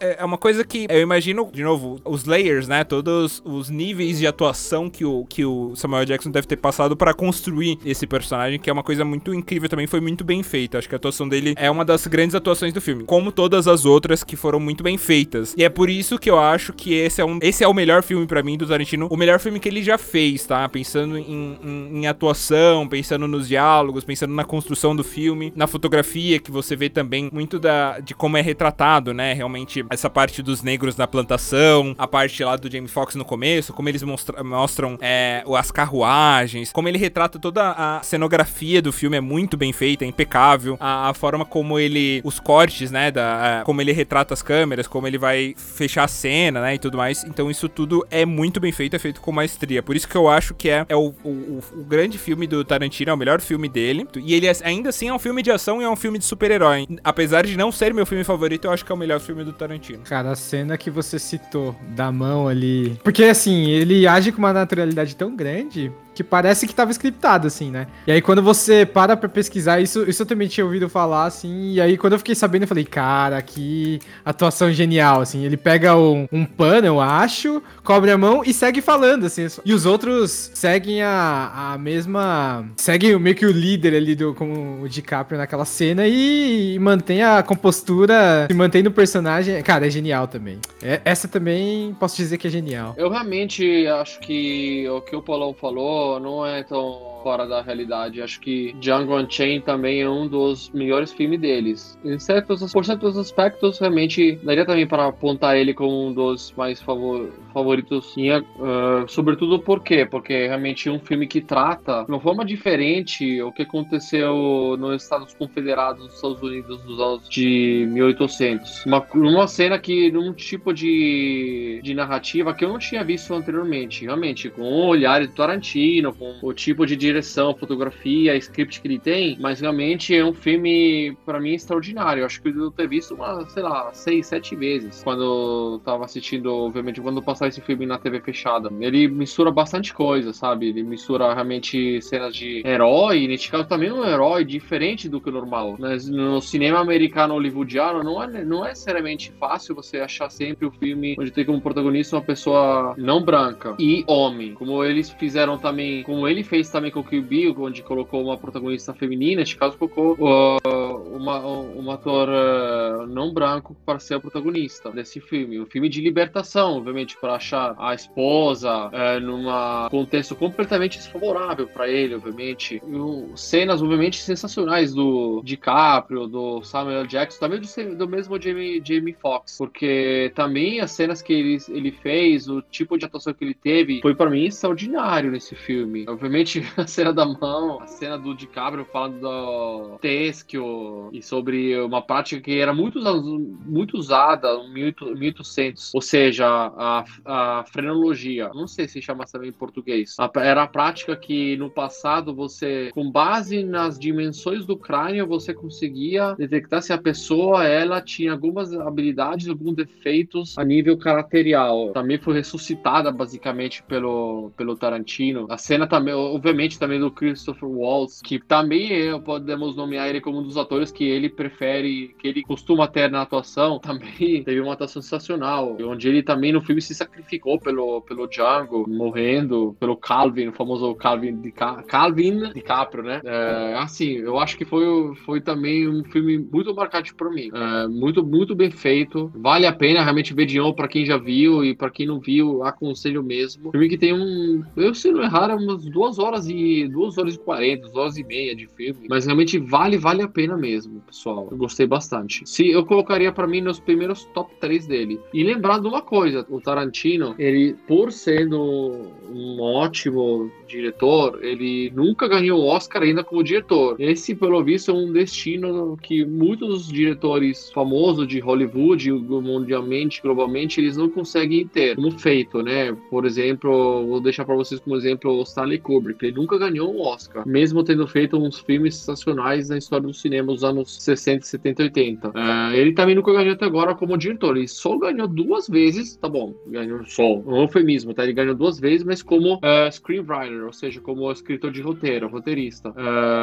Eu não lembro se nesse filme ele ganhou. Eu acho que ele ganhou pra Pulp Fiction e pra, e pra Django, se não errar. Mas ele não ganhou como diretor. É, e sim, realmente, pelo tipo de, de história que ele leva pro cinema. Que, lembrando que a maioria dos filmes dele, se não todos, são são histórias que ele inventou, ou que ele, ou, ou, de que maneira, originais, tá? E não adaptadas por livros ou outras histórias existentes anteriormente. Mas pra uma premiação que ignora o Adam Sandler como melhor ator, pra mim, perdeu totalmente a moral. Acho, acho correto. O Adam Sandler realmente mereceria muito mais reconhecimento. Eu acho que o Django vale a pena ser visto pela história, mas muito pelo que vocês falaram das atuações do Christopher Waltz, do Leonardo DiCaprio e do Samuel. Jackson, que tá genial nesse filme. E pegando o gancho do Máximo, até então, até esse filme, o DiCaprio também nunca tinha ganho o Oscar de melhor ator. ele foi ganhar recentemente. Ele tinha várias indicações, mas não tinha ganho ainda. É, mas acho que é isso. Acho que o pessoal já falou bastante de Django. Vale super a pena ver. Os atores estão fantásticos. É um filme bem a violência do Tarantino e vale a pena, muito a pena se assistir. Django, have you always i'm alone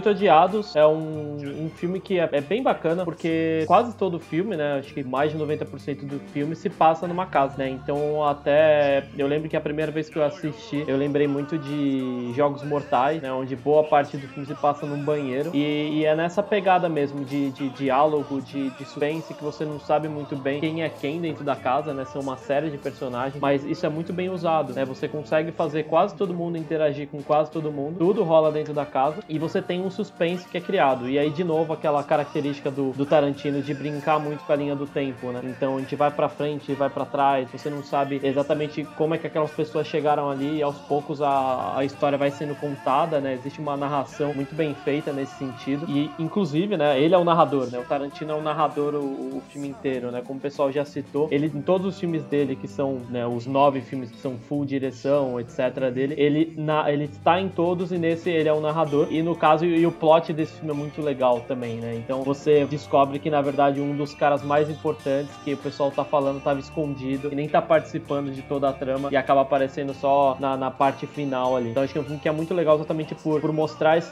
essa parte do Tarantino, que a gente já viu bastante em Bastardos Inglórios, né? Então aquela cena que a gente comentou do bar, aqui ele faz isso quase que o filme inteiro. Então no mesmo local a tensão vai sendo, vai crescendo, vai crescendo, vai crescendo e você não sabe quando que ela vai parar. Os Oito Odiados é um filme que tem bastante relação, tem uma... Todos os filmes Tarantino têm uma relação especial, né? De ter gostado de alguma coisa específica e tudo mais. Mas esse, é... esse principalmente porque foi o primeiro filme do Tarantino que eu vi no cinema. Antes disso, nenhum deles eu tive a oportunidade de, ou, é, de ver no cinema, né? Ou porque é, não tive tempo, não tive dinheiro. Então, diversos momentos não, não cheguei aí ver o filme do Tarantino no cinema. E esse foi o primeiro que eu vi no cinema, efetivamente. Cara, e, e é um filme incrível, assim. Eu acho engraçado que muita... É... Acho que todos os filmes Tarantino ou você ama ou você odeia, né? Eu vejo bastante gente que não gosta dos filmes do Tarantino, que acham que ele exagera nas cenas de violência. Então, é, ele não apela para alguns tipos, para alguns públicos, né? E Os Oito Odiados é um filme que isso é, é bem mais claro, né? Porque muita gente fala, putz, três horas de filme, um filme que se passa só numa casa, com diálogo e tudo mais, mas foi justamente isso que me atraiu tanto no filme, né? E quando eu assisti no cinema, as três horas passaram que eu nem vi, assim, é, eu queria mais, inclusive, do filme. É, eu nem vi as três horas passarem, né? Então, pra mim foi um, um indicativo muito grande que é um filme muito bom, né? Porque você realmente entra dentro da história, né? Então,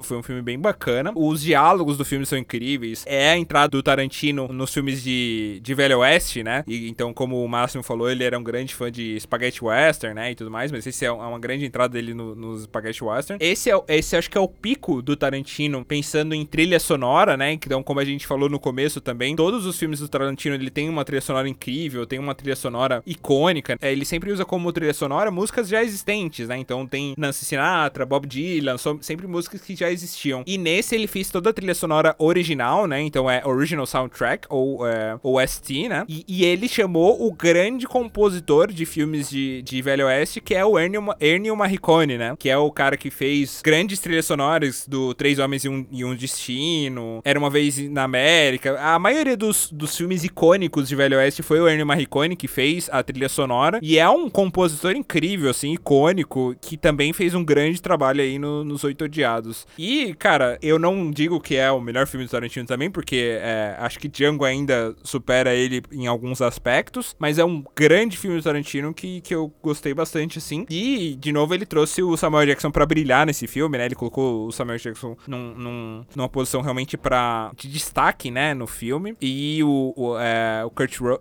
é, Kurt Russell também é, faz um grande, uma grande atuação. É, to todas, todas as atuações do filme também são, são muito boas, muito incríveis, assim. Eu acho, eu senti assim, Oito Odiados, acho que também é uma boa aula de cinema, né? Que nem o Desce falou, é num plano só, é só na casa, basicamente, 90% do filme. E eu acho que é um filme que passa a simbologia da confiança, né? É, em quem confiar, né? No fundo, ali, a gente assistindo o filme, a gente não confia em nenhum dos oito. Essa que é a grande verdade, né? A gente não sabe quem tá falando a verdade ou a mentira. Então, trabalha muito isso. E, e mesmo tendo apenas um plano, ele dá muita reviravolta, né? Isso que chama atenção, né? Apesar de ter tudo para ser um filme parado ali, deles passarem uma noite na cabana da Mini, né? Porque tá frio, tá uma nevasca lá fora, tem muita reviravolta. É, ele, ele misturou, né? Ele chamou várias pessoas que já trabalham com eles, né? O Samuel Jackson, é, chamou o, o pessoal do, de Cães de Aluguel também, se não me engano, tem dois atores de lá, enfim. Então, são pessoas que já trabalham para ele, acho que isso também é bastante interessante. E a, algumas cenas icônicas, né? Por exemplo, a do café, né? Que a gente brincou no começo, né? Hoje é dia de não tomar café. Ele traz forte porque acho que é o ápice do filme ali, né? Ele é que nem o, o DC falou, né? Ele narra essa história, né? Ah, enquanto estava acontecendo isso, alguém envenenou o café. E só tem uma pessoa que sabe quem envenenou o café. E ali começa a desenrolar bem o filme. Eu, eu tô com o Paulão, eu acho que é um bom filme, mas não tá no meu top 3 do, do Tarantino, não. Mas eu recomendo, eu recomendo assistir ele. Acho que pra quem gosta de cinema é um, é um, é um bom filme. Só pra, só pra complementar uma parte, que é essa parte da narração também que ele faz no meio do filme, em entrevista o Tarantino já falou que essa narração que ele faz é, é- é, de novo um- uma referência ao cinema, né? Que quando ele era criança, ele ia pro cinema, existia quando porque você ir no cinema na época que ele era criança era um espetáculo, né? Realmente como se você fosse uma peça de teatro, numa superprodução e tudo mais. Não é uma coisa tão comum que a gente tem hoje que a gente vai no shopping e assiste um filme, né?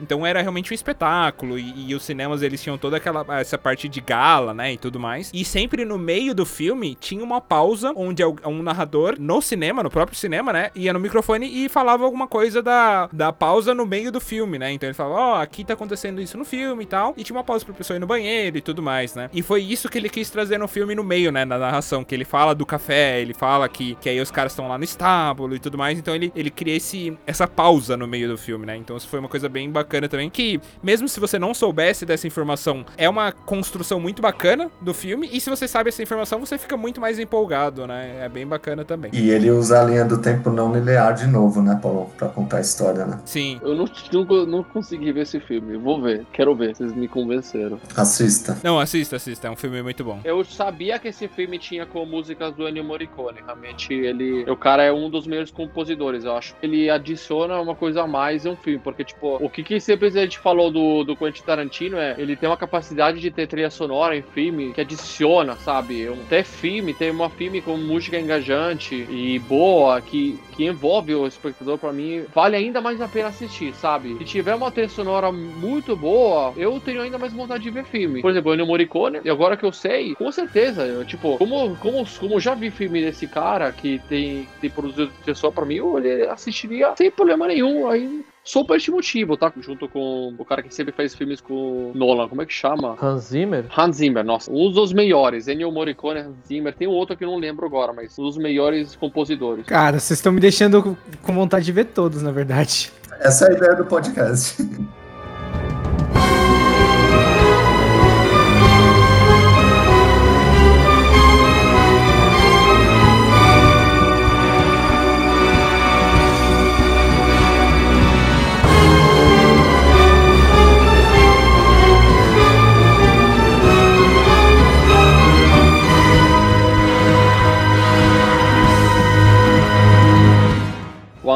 Time in Hollywood. Esse aqui é um filme que, pessoalmente, é, eu gostei bastante de ver. Ele teve uma crítica também que acompanhou positiva. Teve também uma campanha de marketing legal. Eu tava quase receoso de querer esse filme, pessoalmente, porque ele fala de um fato de crônica negra dos Estados Unidos não legal. Esse filme ele é baseado basicamente nos fatos que ocorreram antes dos homicídios do Charles Manson, que envolveram uma atriz, uma atriz dos anos 60 chamada Sharon Tate. Para quem não souber, Sharon Tate na época ela era a, a esposa de um famoso diretor de Hollywood chamado Roman Polanski. Depois, depois disso, Roman Polanski teve muitos problemas com a justiça por se envolver em relações extraconjugais, para dizer de maneira eufemística, com pessoas abaixo de 18 anos nos Estados Unidos, e por isso também ele ainda tá foragido de lá. Mas enfim, a história é bastante triste, né? Porque de qualquer maneira, ele tá falando de uma pessoa que morre com, morreu com 26, 27 anos no flor da idade, né? Que é a Sharon Tate, por essa seita de adoradores de, do, do diabo, afinal de contas. Eu não vou no detalhe, mas essa é a história do Charles Manson, tá? E ele pega esse, esse fato histórico e como fez também com alguns filmes como, pode, como é os Bastardos Inglórios, também ele pega esse- essa história e cria ah, o roteiro dele pers- personalizado. Ou seja, não é história 100% com base no que acontece nos fatos dos anos 60, mas ele se inspira bastante nessa, nessa história para contar os fatos que narra basicamente de quem? É, de dois atores que a gente conhece bem, né? Que é o Brad Pitt, que já trabalhou com ele, né? E o Leonardo DiCaprio. Se não, se não me enganar, né? Obviamente, eu vi, vi esse filme. A última vez que eu pude pegar o voo antes do Covid, pessoal, que foi dezembro de 19, tá? Mas basicamente nessa história tem o Leonardo DiCaprio, se não me enganar, que ele é um ator de filme de Hollywood, sempre dos anos 60, e o Brad Pitt, que ele é o dublê dele. Ou seja, faz as cenas que são perigosas e se substitui ao Leonardo DiCaprio. Onde tem, depois tem a cena que o mesmo Paulão falou anteriormente, onde o Brad Pitt ele sai na cara com, com o Bruce, Bruce, Bruce Lee. Mas enfim, esse filme também eu achei muito bem feito, realmente. A história que ele conseguiu contar é também bem contada. Também, neste caso, foi no, se não me enganar, foi na história linear, mas uh, o jeito que ele contou, também a fotografia, as atuações para mim são muito, muito boas. Valem a pena assistir o filme. Recomendo para quem não viu. Eu colocaria na top 5. Para as atuações, em alguns, algumas cenas eu achei realmente o Brad Pitt sensacional de ator coadjuvante. Eu acho que vale a pena para quem quiser assistir um pouco de história dos Estados Unidos dos anos 60 e do Hollywood. Eu acho que é muito recomendo mesmo esse filme, tá? Até, obviamente, né, para não deixar para lado também, obviamente, a Margot Robbie também fez uma ótima, ótima atuação nesse filme, tá? Mas, enfim, pessoal, eu, eu achei muito, muito bacana esse filme, vale a pena mesmo. É, eu vi, eu vi também esse filme no cinema, cara, incrível esse filme. É, assim, depois dos Oito Odiados, eu nunca mais vou perder um filme do Tarantino no cinema, né? Até porque eu só vou ter oportunidade de ver mais um, que vai ser o último dele. Puta experiência, assim. De, no, é, de novo, Tarantino trazendo aí uma grande homenagem aos dublês, né? É, que, com o personagem do Brad Pitt, que, que ator incrível, né? Tipo, um Oscar merecidíssimo, assim, como ator coadjuvante. E ele traz vida, assim, ao personagem. E a forma que ele constrói o filme, né? Uma cena que me, que me marcou bastante também foi quando ele vai visitar um dos outros dublês lá na. Que tá, que tá numa propriedade que tá sendo invadida, né? Pelos seguidores do, do Charles Mason. Que aí todo mundo. Você acha que o, que o Tarantino constrói de uma forma que você acha que o cara tá morto, mas na verdade o cara não tá morto, né? Ele vai lá visitar o cara, ele tá meio que, tipo, subjugado lá no quarto dele e tudo mais, mas o cara não, ainda tá vivo, né? E tudo mais. E aí você vê, até nessa parte, você consegue ver a, a grande atuação do Brad Pitt, assim. Ele, ele consegue trazer a braveza de que, putz, eu tenho, eu vou entrar, não importa o que vocês disserem, né? Aquela masculinidade, assim, a, a, que ele impõe, né? Como um grande galã de Hollywood que ele é. E depois que ele começa a falar com, com um cara que é uma referência para ele e tudo mais, como ele consegue refletir o carinho, assim, né? Tanto na fala quanto no olhar dele, assim, tudo. Então, ele, consegue, ele é um homem que tem muitas. É, consegue trazer muitas cores pra, pra atuação dele, assim, que é interessantíssimo, né? O, a atuação do, do Leonardo DiCaprio também é, é muito boa nesse filme, da Margot Robbie, né? De todo mundo. E é, inclusive, eu acho que a atuação da, das pessoas que fazem os hippies, né? Que é uma parte bem encantadora no filme também, que antes de você trazer toda essa. o culto, né? Do Charles Mason e tudo mais, ele retrata os hippies, né? Então, da forma que eles andavam descalços na rua e cantando e tudo mais. E queria dizer também que eu adorei ver o pé sujo da Margot Robbie no filme, que foi bem interessante. É legal também desse filme, eu acho que eu, eu amo história, como vocês vão ver eu falar, acabar puxando bastante história ao longo do, dos episódios desse, desse podcast. Eu acho que uma da parte que me, me trouxe muito para esse filme, me colocou muito legal, é que tirando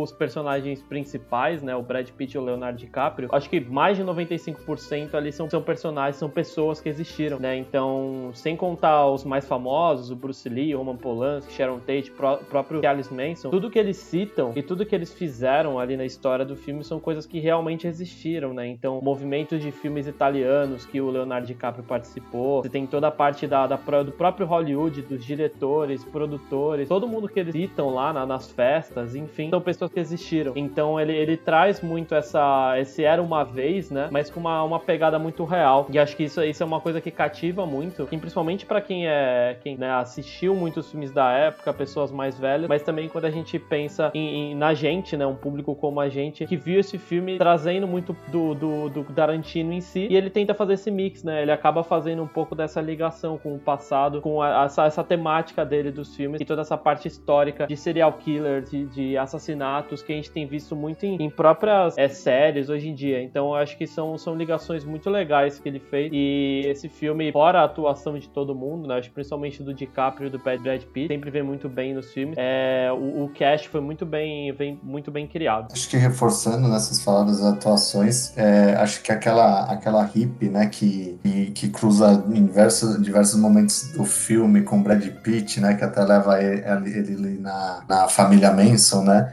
eu acho que a atuação dela foi muito boa, né, ela é extremamente coadjuvante no filme, mas ela é uma atuação bem legal, ela prende muita atenção, né, e, e essa cena que ele vai visitar ali a família Manson é muito tensa, né, a gente acha que vai acontecer alguma coisa com o próprio Brad Pitt ou com o cara que tá lá dentro e tal, mas no fim, pra variar, o, o Tarantino ele quebra né, essa expectativa e, não acontece nada no fim das contas, né?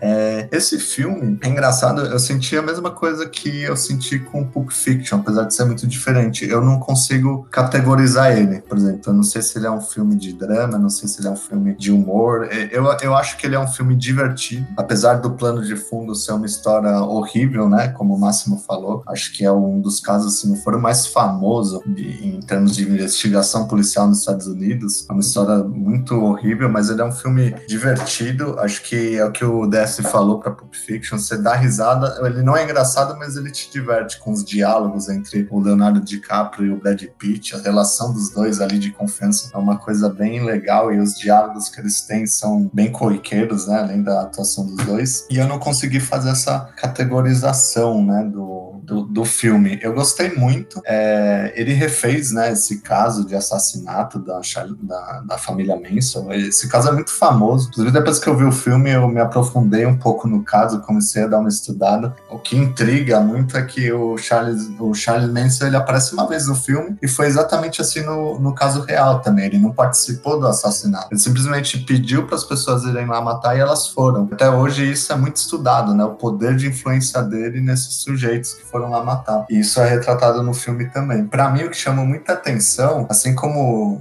eu comentei no começo, ele refaz a história de um jeito que não aconteceu, mas podia acontecer do jeito que ele conta. Porque, aí dando spoiler, porque o que acontece? Os hippies entram ali no condomínio de casas para matar a, a, Sharon Tate e na realidade eles vão lá e, e matam ela. Só que no filme eles cruzam primeiro com. Eles param, por engano, na frente da casa do Leonardo DiCaprio, né? Que é o Rick Dalton. E numa parte do filme, aleatoriamente, como o Desi falou, os hippies eles aparecem ali do nada. O Di, tem uma cena que o DiCaprio ele começa a xingar os hippies por nada, simplesmente porque ele vê os hippies na rua e começa a ofender eles gratuitamente. E até então eles não tinham feito nada para ele. E quando ele vê o carro deles parado na frente da casa dele, causa uma revolta, ele sai de lá e começa a xingar eles, dizendo que vai chamar a polícia, eles estarem parados lá na rua, para eles darem fora dali e tal. Eles saem e um deles reconhece ele. Fala, cara, eu conheço esse cara, ele não é o ator ator. Aí eles falam, é o ator. E de lá vem o estalo deles. Então vamos fazer o seguinte: vamos matar esse cara primeiro e depois a gente vai pra casa que o Charlie Manson pediu pra gente ir. E assim, se a gente pensar bem, isso poderia ter acontecido, porque moravam pessoas famosas, a gente tá falando de Hollywood, então tinha muito ator, e eles queriam marcar, né? Era uma coisa de muito de eles serem os outsiders, de ter a mídia, e eles, e eles quererem um espaço, provar que a mídia tá totalmente errada, e eles falam: vamos matar esse cara cara, que a gente vai dar um recado pra mídia, que é isso que ela não ensinou, né? O Leonardo DiCaprio faz um ator de faroeste e eles queriam passar essa mensagem. E eles vão lá e voltam pra casa do, do Rick Dalton. E aí acontece uma, né, o, o, o terceiro ato do filme, a cena final é muito icônica, assim. É engraçado até porque ela é uma cena muito violenta, muito violenta mesmo, mas como é o, vamos dizer assim, é o lado bom ganhando da história super histórica que tem de plano de fundo, você vibra, né, com a violência, né? Você desperta uma coisa na gente que é um instinto meio animal da gente gostar daquela violência por estar é, o, o, bem ganhando de, do mal, vamos dizer assim, né? E ele refaz a história é, muito bem, muito bem feita, talvez como poderia ter acontecido até, de verdade, né? E, e, e adotando o critério do Paulo, apesar de achar o, o melhor filme que o Tarantino fez, o Bastardos Inglórios, eu acho que era uma vez Hollywood Pulp Fiction Fiction meio que empata na minha lista de favoritos, porque realmente eu me diverti muito assistindo o filme, assim. Eu acho que ele vai encantando nas pequenas cenas, desde os diálogos até da, da própria Sharon Tate indo no cinema e, e se assistindo, assim. A Margot Robbie, ela não fala nada, mas a expressão de carisma dela, você acaba é, sentindo empatia pela personagem e, e, como tem esse caso histórico dela ter sido assassinada, traz mais empatia ainda, né? E o Tarantino faz uma homenagem a ela, né? Como o Paulão falou, ele sempre faz homenagens. Ela tá se vendo no cinema ali e as cenas que estão passando é da Sharon Tate verdadeira. então tem esse, esse, essa metafísica, assim por dizer, né? É um filme bem legal, eu super recomendo. Ele é bem comprido, mas passa super rápido também. Vale, vale muito a pena assistir.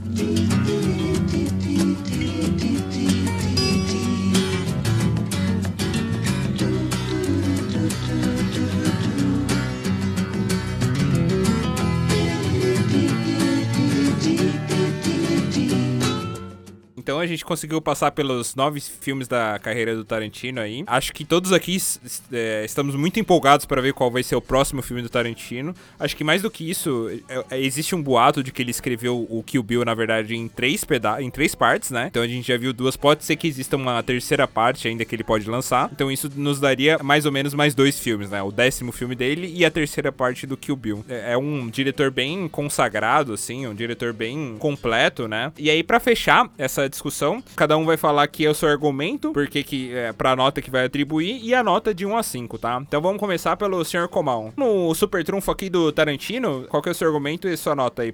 Legal, Paulão. É, pensando no, no Tarantino, o meu argumento é baseado no que eu acho top 3 de filmes dele, que eu recomendo todo mundo assistir. É Pulp Fiction, é, Era Uma Vez em Hollywood e Bastardos Inglórios. Baseado nesses três filmes, minha nota é a nota máxima, nota 5. DS, e a sua? Qual que é o seu, seu argumento e sua nota aí pro Tarantino? Por o Tarantino ser um diretor muito foda, eu dou nota 5. Máximo, qual que é o seu argumento e sua nota aí pro Tarantino? Referência histórica, soundtrack, screenwriters, ou seja, roteiro, modalidade de direção que eu adoro. Nota 5. Saito, mesmo sem ter assistido tantos filmes do Tarantino aí, queria ouvir seu argumento, a- o que você achou aqui da nossa discussão e sua nota que você daria pro Tarantino pelos filmes que você assistiu. Cara, pelos filmes que eu assisti, eu daria uma nota 5 também, porque eu acho que todos eles têm, têm pontos que são muito geniais. Não faz, faz bastante tempo já que, que eu assisti os filmes, então eu não lembro claramente de todos eles, mas só o fato de eu lembrar de algumas cenas muito icônicas ou de pontos que vocês foram comentando durante as discussões faz com que eu perceba que o cara realmente é um gênio, né? Sobre o que vocês falaram, realmente eu fiquei com muita vontade de assistir. Muito provavelmente vai pra minha lista de filmes a assistir, todos esses nove. E espero que eu termine os nove antes do décimo, né? E pra mim também, acho que não poderia ser diferente, né? Ele é um puta escritor, primeiramente um puta roteirista, né? De, de, de filmes aí, de, de histórias, primeiramente, né? Um, um grande diretor. Então não poderia ser outra nota, senão nota máxima mesmo, que é a nota 5. E vamos esperar pelo décimo filme. Então é isso, pessoal. Esse foi o nosso super trunfo aqui do Tarantino, desse grande diretor, desse grande roteirista também. Aguardem que a gente vai fazer mais, mais super trunfos de outros diretores, outros atores e outros artistas aí que, que a gente. até personagens, personagens, né? Que a gente possa que a gente possa trazer a nossa opinião aqui, o que a gente acha do filme e talvez uma visão que possa mudar a sua percepção de como consumir esses conteúdos. What's that you say, Joe has gone away. Hey, hey, hey. Hey, hey, hey.